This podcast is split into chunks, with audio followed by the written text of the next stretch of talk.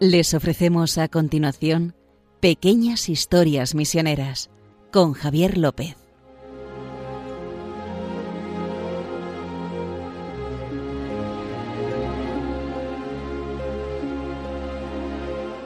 Bueno, un día más eh, empezamos nuestro pequeño programa, Pequeñas Historias Misioneras, aquí con nuestro fiel Justo amado, ¿verdad? Y justo colaborador. De Me Justo Amado, ¿qué tal? ¿Cómo Hola, estás? ¿qué tal, Javier? Pues nada, aquí estamos. Hemos pasado un momento grande de las obras misioneras pontificias. Hemos celebrado la, beati- la beatificación de Pauline Jaricot y bueno, estamos. Sí, sí, ya tenemos, ya tenemos otra fundadora de las obras misiones pontificias, Beata, ya van dos. Nos quedan los otros dos y ya cuatro de cuatro. Esperemos, esperemos verlo, justo. A ver, a ver, a ver, a ver. si Dios Bueno, nos bueno. premiara con eso. Bueno, les recuerdo, eh, antes de empezar el programa, la forma que tienen de, de colaborar. Si quieren enviarnos mail a historiasmisioneras.radiomaria.es. M- Muy bien, no, no has- no te has equivocado. Sé que hay muchos espectadores que están todos los días pendientes de a ver si Javier se vuelve a equivocar a decir pequeñas, pero no, hoy, hoy no lo he hecho. Y te voy a proponer una cosa, justo. Creo que para que la gente vea, cada vez que me equivoque en decir el correo o alguna fecha o algún nombre, que también a veces pronuncio mal algún nombre, o tú te equivocas de una fecha, vamos a meter, tenemos aquí una hucha, hemos traído una Sí, hucha del una Domun, hucha del Domun. y vamos a meter un, eu- un euro cada vez que nos O sea que tiene que que- sonar, a ver cómo tiene que sonar si metes la moneda. Pero Tengo aquí el euro, esta luego- la vas a sacar. Esto lo porque- sacaré, ¿no? Pero sonará. Vale, ¿Vale? vale, vale. Cada vez que La yo me equivoque Cada vez que decir te equivoques. historias Cada misioneras, vez que metas la pata. un euro. Digo, esto lo pueden imitar eh, padres con sus hijos en casa, a lo mejor si quieren, o abuelos con sus nietos. El, el querer colaborar con la misión a lo mejor es algo bonito con los niños. Cada Sí, vez que no obedezca, con, cada vez con- que no- con aciertos que con errores, pero Sí. bueno. o con acierto, es decir, para que tengan sus chitas al domo y ayudar. Pues mira, esto para las misiones. Sí. Nos pueden imitar, les dejamos. Bueno, lo que decía, también el podcast lo pueden escuchar eh, poniendo en Google eh, Pequeñas Historias Misioneras a Radio, eh, Radio María. Les lleva directamente al podcast y ahí pueden escuchar todos los programas que hemos hecho. Una vez hecho ya la presentación, como siempre, justo, hoy vamos a hablar de Fray Juan Gil. Sí, Fray Juan Gil, que es, pues si no lo saben, es un fraile trinitario del siglo XVI. Y curiosamente también es la calle donde están la Dirección Nacional de las Obras Misionales Pontificias. Coincidencia. ¡Qué coincidencia! O sea, Acabas de decir a la gente dónde estamos. sí, muy bien, por eso. Pues ya, ya saben dónde pueden mandar sus donativos a la calle Fray Juan Gil 5 de las Obras Misionales Sí. Pontificias. Que por casualidad, o sea, no es que... Ya, ya, ya. ¿Quién es Fray Juan Gil? Pues fue quien liberó a Cervantes, sí, a Miguel de Cervantes, al autor del Quijote, eh, cuando estaba preso en Argel. O sea, lo secuestraron unos piratas y estuvo unos años allá y de esto y de esto es de lo que vamos a hablar. No solo, no solo de Fray Juan Gil, sino de la labor de la orden de los trinitarios.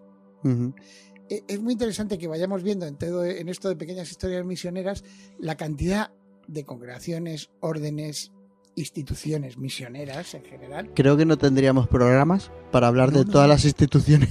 No, no, es verdad. Había un chiste, yo me acuerdo que había un chiste que decía que no se sabe, que, no sé, que eran tres cosas. Lo primero, que, que- que- que no sabía ni el Espíritu Santo. Decía que no, no se sabía, el Espíritu Santo no sabía lo que pensaba un jesuita. Perdón por los señores, los padres que jesuitas. nadie se sienta ofendido.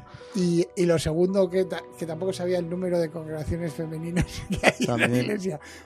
No, Ujú. En realidad no son tantas. Eh, Bueno. Pero bueno. Pero no sí, tendríamos podemos programas. dedicarle un programa a cada una. Vamos a hablar de la Orden de los Trinitarios porque eh, marca un estilo misionero, la Orden de los Trinitarios, que es que tienes que estar siempre presente en el, en el esfuerzo y en el impulso misionero de la Iglesia. Que lo que importan no son los territorios, ni las casas, ni construir un, ni siquiera construir un hospital, ni construir una iglesia. Lo que importan son las personas, los hijos de Dios. Entonces, eh, pues bueno, la, lo que es eh, la orden de los trinitarios comenzó en el siglo XII con un francés. Bueno, era un francés, pero hijo de catalán. Eh, Vale, menos mal que has dicho. Ya, te iba, ya iba a empezar con los franceses. empezábamos ahí otra vez, ¿no? Que, que inspiró pues todo un movimiento, se llama San Juan de Mata. San Juan de Mata. Eh, de hecho, el, pa- el Papa Francisco lo recibió a los trinitarios hace relativamente poco y les dio un, hay un impulso diciendo gracias, etcétera. Le recordó sobre todo que tanto San Juan de Mata como un compañero suyo que se llamaba San Juan Bautista de la Concepción, que fueron los que sintieron el impulso este de lo que vamos a hablar ahora, de redimir cautivos. ¿Sabes? Redimir cautivos. ¿Qué tiene que ver esto con la misión? Pues eh, tiene mucho que ver. Eh, los que senta- eh, eh, el Papa les decía, dice que tan- los dos, San Juan de Mata, que es santo, dice, llevaba una existencia, unas existencias religiosas respetables. ¿sabes? O sea, eran santos curas que hacían su labor, hablaban bien, predicaban bien, o sea, hacían sus obras de caridad. Pero ¿qué le pasaba? Como le decía el Papa, aunque tal vez un tanto acomodadas y seguras. Y recibieron de Dios una llamada que los volvió del revés. Qué buena explicación y los empujó a gastarse y, de- y desgastarse por los más necesitados. ¿Quiénes eran los más necesitados de su tiempo? Pues claramente, ¿sabes? Los cautivos. De hecho, San Juan de la Mata tuvo, tuvo una visión y veía que veía a Jesús. ¿no? Que tenía un, eh, como que cogía en sus manos como a dos personas que estaban uno un blanco, un blanco y un negro, curiosamente. ¿eh? que tampoco en la, en la en la en la Edad Media tampoco es que hubiera muchísimas personas de raza negra en, en Europa, pero bueno, ya te decía para qué servía la, la orden, la orden que se iba a fundar, que tenían de aquí de, de los de los tobillos, pues tenían una cadena, o sea que estaban encadenados, que eran esclavos, Pero eran esclavos. vale. que eran esclavos. Entonces, eh, la labor de, de la orden de. que después también se, uni- se unirían los mercedarios, la Merced Ah, Barcelona, sí. etcétera. Pero lo que hacían era redimir cautivos. ¿Qué pasaba? Tenemos que ponernos en contexto. Ha habido un enfrentamiento muy fuerte entre el, entre el cristianismo y el islam, ¿verdad? Las cruzadas, Sí. todos lo sabemos. Bueno, y también Sí. la, la invasión musulmana de todo el norte de África que acabó con todas las iglesias florecientes, empezando, por ejemplo, con la de San Agustín. O sea, el padre de la Edad. Media, la iglesia del padre de la Edad Media, del padre intelectual de la Edad Media, San Agustín, pues, eh, pues quedó destrozada por la invasión musulmana del norte de África. Y también España. Y tal. O sea, fue una, un, un golpe, Sí. un enfrentamiento, de que ahora que se habla de civilizaciones, yo creo que fue un enfrentamiento simplemente de yo puedo más, tú puedes más. Y en vez de... En vez de, bueno, no eran, no eran épocas especialmente Ya. propensas al diálogo. Y entonces, eh, eh, ¿qué ocurría? Que, eh, que los. Había en, en el. había piratas que se dedicaban, pero de los dos lados, no solo musulmanes, que se dedicaban a invadir zonas cristianas los musulmanes y nosotros a su lado Sí. y eh, esclavizar. O sea, esclavizar. Hace poco he leído en- que en Islandia, tú date cuenta dónde está Islandia. Sí, sí. En Islandia le tenían muchísimo miedo a, la- a los piratas berberiscos que se llamaban en aquella época. Fíjate que claramente los diferenciaban de musulmanes. Porque eh, casi aquí en España mucha gente conocía musulmanes que no, eran, eh, que no te hacían nada. Pero a lo mejor es Eran que. piratas berberiscos. Pero que a lo mejor allí los musulmanes no llegaron. No, no, sí, no, estaban, eran los moriscos que se llamaban, que estaban en, en España, que estuvieron hasta el, eh, inicios del siglo XVII. Entonces, eh, eh, claro, esto hacía, un, o sea, creaba situaciones terribles. Y fue la misma situación que le pasó a nuestro querido Miguel de Cervantes. O sea, como saben, Miguel de Cervantes estuvo en la batalla de Lepanto en 1571, en la mayor ocasión que vieron los siglos. Bueno, hablaba con él, más que escritor, se consideraba un soldado que estuvo allí. Vamos, un soldado. Bueno. El caso es que eh, después de estar en Lepanto, están en Italia, etcétera, eh, en 1575, fíjense qué época, 1575, Ujú. estamos en el siglo XVI, Felipe II y todo esto, pues volvía en un barco, en una goleta que se llamaba Sol, y algunos dicen cerca de Marsella, otros cerca de, de, de- de Girona, bueno, de. Gerona. El caso es que lo apresaron. Lo apresaron a él y a otros tantos y se los llevaron a Argel como esclavos. Y eso fue en 1575, fíjate. Pero lo apresaron los. piratas berberiscos que llamamos, y lo Vale. llevaron a Argel. Porque O sea, para llevarse a Argel. Se, lo- se llevaron a Argel. Y entonces, claro, Cervantes había desaparecido. ¿Qué sería de él? Y. eh, la familia no sabía nada. Su madre y su hermana que estaban aquí en, España no sabían nada. ¿Qué, qué será de él?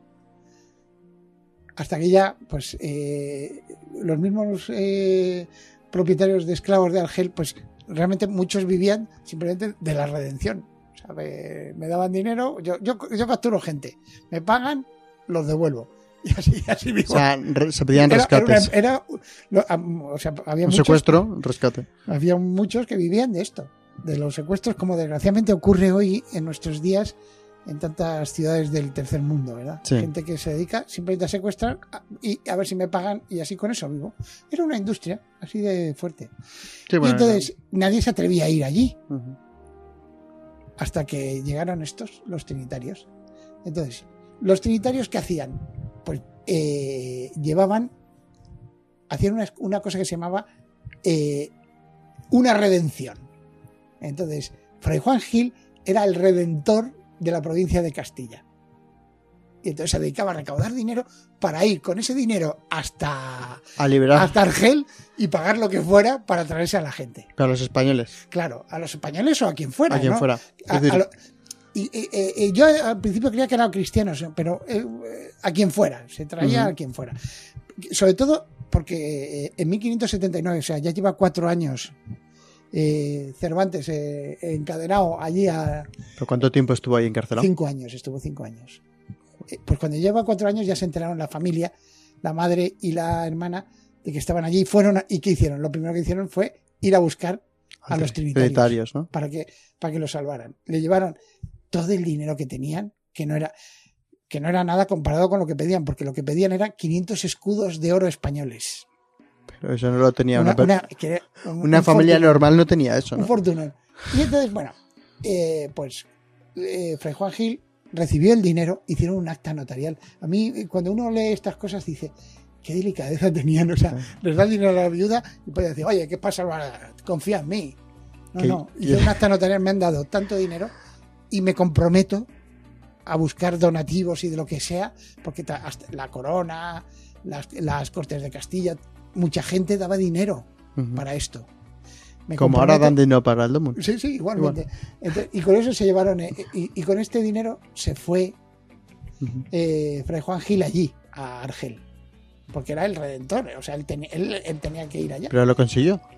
Y bueno, resulta que faltaba dinero. Pero si quieres, Hacemos- hacemos, una pausa y vamos a escuchar eh, eh, de Luis de Victoria, precisamente la Ave Sí. María, que nos relleve aquella época, ¿verdad? Que Del siglo XVI, ¿no? Del siglo XVI. Vas a escucharlo, que es muy bonito.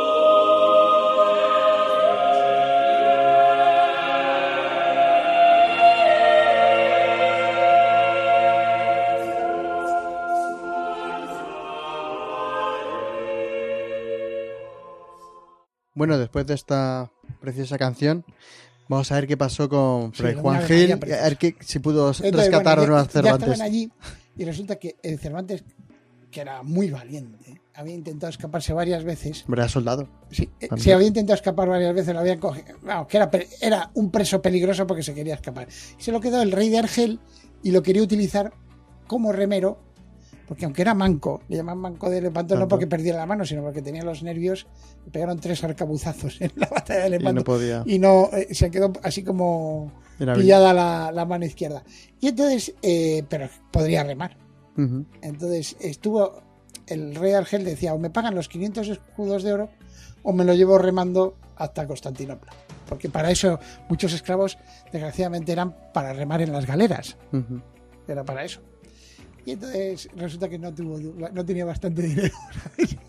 Llegó allí y Llegó allí "Bueno, ¿y ahora qué y hago?". le pidieron 500. Dice, pero 500 escudos de oro, ¿de dónde sacó? Entonces, ¿sabes qué hizo?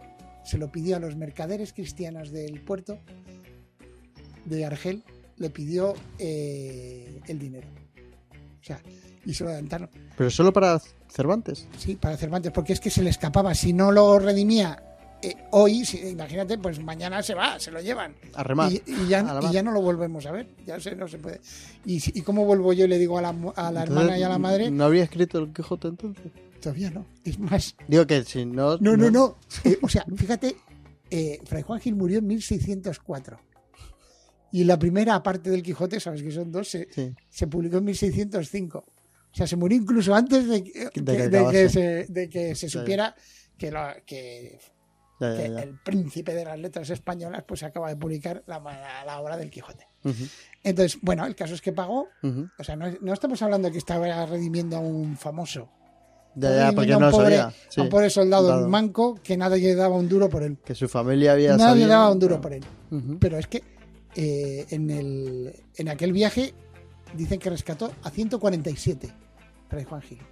147 personas que las llevó a su familia, además después de muchísimos sufrimientos. Y tú, pi- tú piensas en la madre de Cervantes. O sea, No.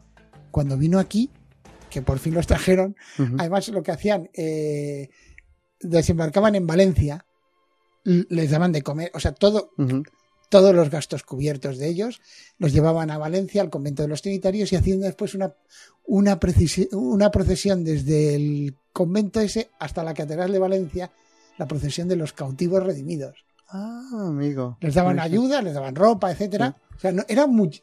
Y además es que los trinitarios buscaban lo que fuera. Incluso compraban, he leído que compraban gorros en Toledo para después llevarlos a Argel y a, y a, no sé, alguno que se ponía de la cárcel un poco, oye, ¿quieres un gorro? Traído de Toledo. Y le daban un gorro, etc. Me refiero que tenían, hacían lo que fuera. Incluso, porque hubo dudas en su momento históricas, de que Fray Juan Gil se hubiese quedado en lugar de, de Cervantes. De porque Cervantes, llegaban sí. incluso a eso. O sea, si no puedo redimir a una persona, Me ¿Me quedo, quedo yo? en su lugar. me quedo yo en su lugar. Como eran. O sea, me quedo yo en su lugar. Y entonces, ¿qué es? A mí la, la- la enseñanza de los trinitarios es sobre todo eso, las personas. Lo único que importa Mm. son las personas. Y de hecho han continuado con esa labor. Estuve leyendo hace unos años cuando redimieron a 900 chicos.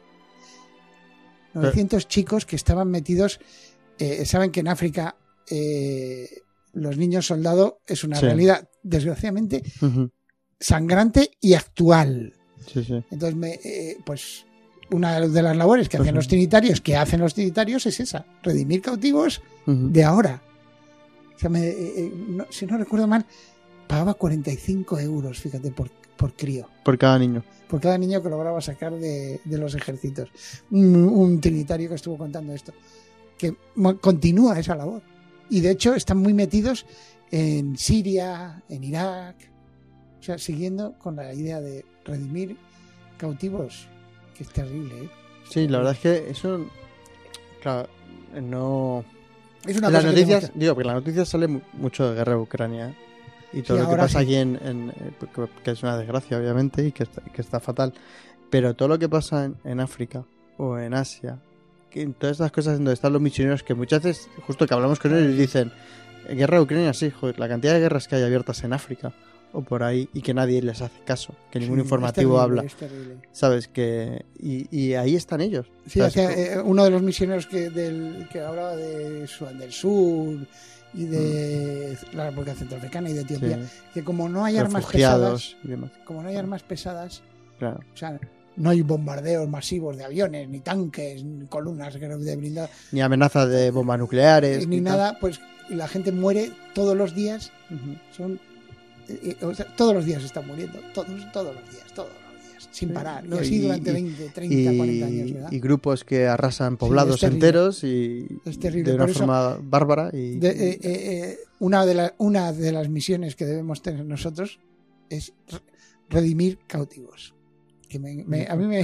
Porque encima eh, estuve enfermo y me visitasteis, ¿verdad? Estaba en la cárcel Mm. y fuisteis a verme, ¿no? es verdad que los trinitarios ahora pues es verdad no sé cómo seguirán tuvo su época No, no, pero ahora no aparte, sé si siguen fuerte lo, lo- lo gracioso del tema es que eh, cuando volvió Cervantes Ujú. y ya se puso a escribir, fue un famoso escritor. Es Miguel de Cervantes, ¿qué vamos a hablar? Sí. Eh, eh, se hizo miembro. es que la palabra suena un poco fuerte. Dice, esclavonía. Esclavonía del Santísimo Sacramento de los Trinitarios. vale lo has dicho bien porque si no Sí, Te tocaba meter la moneda. Esclavonía. O sea, se hizo esclavo. Él que había sido esclavo se hizo esclavo del Santísimo Sacramento, que era una especie como de asociación que hicieron los Trinitarios aquí en Madrid y, y que estaba eh, eh, muy relacionada con el convento de las Trinitarias, donde está enterrado él, enterrado sí. aunque hay un poco de lío, no se sabe si es est- está ahí enterrado, bueno, y que era donde estaba también en el convento de las Trinitarias, era donde estaba la hija de Lope de Vega, una gran poetisa. ¿Eh? Porque sabe que Lope de Vega tuvo una hija que acabó de monja y que fue priora de ese convento que Claro. está aquí, en Madrid. Lope de Vega está en San Ginés ¿no? Sí, pero, pero bueno, pero este convento está en la calle Lope de Vega. vale y Lope de Vega está enterrado Sí, creo sí. que en San Ginés Pero en el centro de Madrid para que la gente se sitúe veas, o sea, en el barrio de las letras, que Sí, se dice ahora. sí No, sí pues, el barrio de las letras, en la calle Lope de Vega, donde está enterrado Miguel de Cervantes. por eso pero- se le llama barrio de las letras No, pero que también ve, que, que veas la fe, la fe profunda que tenía Miguel de Cervantes como para hacerse 1608 esclavo, lo que significaba para él. Y Hombre, yo imagino que toda la gente que venía, los 47, eran 47 los que... 147. 147. No sé si no, esto, no es un error. es- No, no lo he metido antes, lo meto ahora. Los 147 que Fray Juan Gil se trajo, esa, la mitad de la gente tendría que venir más que agradecida, conversa y decir, es que es No. impresionante, yo tengo que ayudar también de lo que he recibido gratis, que ya esperaba morirme en una, en una cárcel de Urgel o ser esclavo toda la vida, que han venido esta gente a salvarme. Lo que pasa es que a mí me, he, he leído también testimonios de trinitarios, no solo de este, sino de trinitarios que Sí, sí. fueron hasta el siglo XVIII, estuvieron yendo allí. Y, y- y los trinitarios hablaban, ¿sabes de qué? De la fe de los presos, de los esclavos. Ya qué fe tienen. O sea, yo cuando lo estaba leyendo digo, pues esto es igual que los misioneros de ahora cuando se ponen a hablar, dice, fui a, no sé, a Burundi, encontré y me, me- vamos, me- mi fe es más grande desde que estuve allí porque me han, me, me han llegado al corazón. O sea que, pues, pues, eh, tengo testimonios de ellos. Y encima, bueno, volviendo al tema de, de- de- de Cervantes, Claro. piénsalo. O sea, ya lleva- ¿te acuerdas que hablamos de Quevedo que, tra- que tradujo Sí, eh, Introducción a la vida devota de San Francisco de. Sales? sí. Este que es esclavo del Santísimo Sacramento. Hombre, eh, eh, o sea, que es que la herencia cristiana que tenemos no podemos olvidar de ella. ¿eh? es lo que te, es a donde ves, digo, hay mucha gente que dice eh, todo el cristianismo, todo el mal que ha hecho, tal, pero todo, todo, es- rascas un poco, Sí, todo lo bueno hay herencia cristiana. sí. De- Imagina porque es... desgraciadamente porque nosotros tenemos que estar a la altura, ¿sabes? Mm, Tenemos que ser misioneros como los que nos precedieron. O sea, ser bautizados y enviados. Como dice el Papa, cada uno de nosotros somos una misión. y la misión es siempre hacia las personas. Como Y- esta, como esta, es- esta pequeña historia de Juan Gil Ujú. nos enseña, ¿verdad? A colación de lo que dices, yo animo a todas las personas que nos escuchan que sean misioneros allí en donde están. No hace falta, no todo el mundo está llamado a irse a la misión, pero sí, si está bautizado, tiene que saber transmitir el mensaje. O sea, y hacer en su entorno, en su vida cotidiana, en su trabajo, donde sea, ser ejemplo de vida cristiana y dar ejemplo con ese tipo de vida. Claro, y, y bueno, y, y al final de todo esto tenemos que darle gracias a Fray Juan Gil. Bueno, algún, algún oh, estudiante de secundaria dirá, no, no, no le den gracias, que me he tenido Pues- que leer el Quijote. Ya. que si no fuera por él no habría Quijote. si no fuera por Fray Juan Gil, pues no sé si estoy contento. No, hombre. Pues seguro que algo habrá aprendido porque No. todo el mundo algo saca, algún que tú ten en cuenta aprendizaje. que a, a- a Cervantes lo esclavizaron con 24 años, tú date cuenta, que Ah. con 25, 20. O sea, que era un tío relativamente joven y le y marcó su vida. De hecho, dicen que si no lo hubieran eh, Hecho pi- esclavo, igual no habría sido Cervantes, Cervantes. ¿no? Porque seguramente. Cervantes- y sus obras están llenas de referencias a esto. Pues bueno, justo se nos acaba el tiempo, como siempre. Eh, ha sido muy bonito, muy provechoso. Hemos aprendido un montón Sí, de esta pequeña historia misionera. Y ya saben, les recuerdo dónde pueden escribirnos a historiasmisioneras.radiomaria.es. Uy, Casi nos. mm, las- Desde que tenemos aquí la hucha- perdido un euro y. Creo que la hucha que tenemos ahora que aquí eches- me va a hacer confundirme menos. No. Creo que la moneda que eche sea un euro, no me empieces a echar Sí, he hecho un euro, he metido un euro por lo Vale, del vale, los vale. 147, he dicho 47 y eran 147. Ese se queda ya ahí para las misiones. Y nada, saben que pueden escucharnos en los podcasts de Radio María, en radiomaria.es y nada, justo, nosotros nos despedimos hasta Venga, dentro de hasta dentro de 15, 15 días y volveremos con otra pequeña historia misionera. Muchas gracias.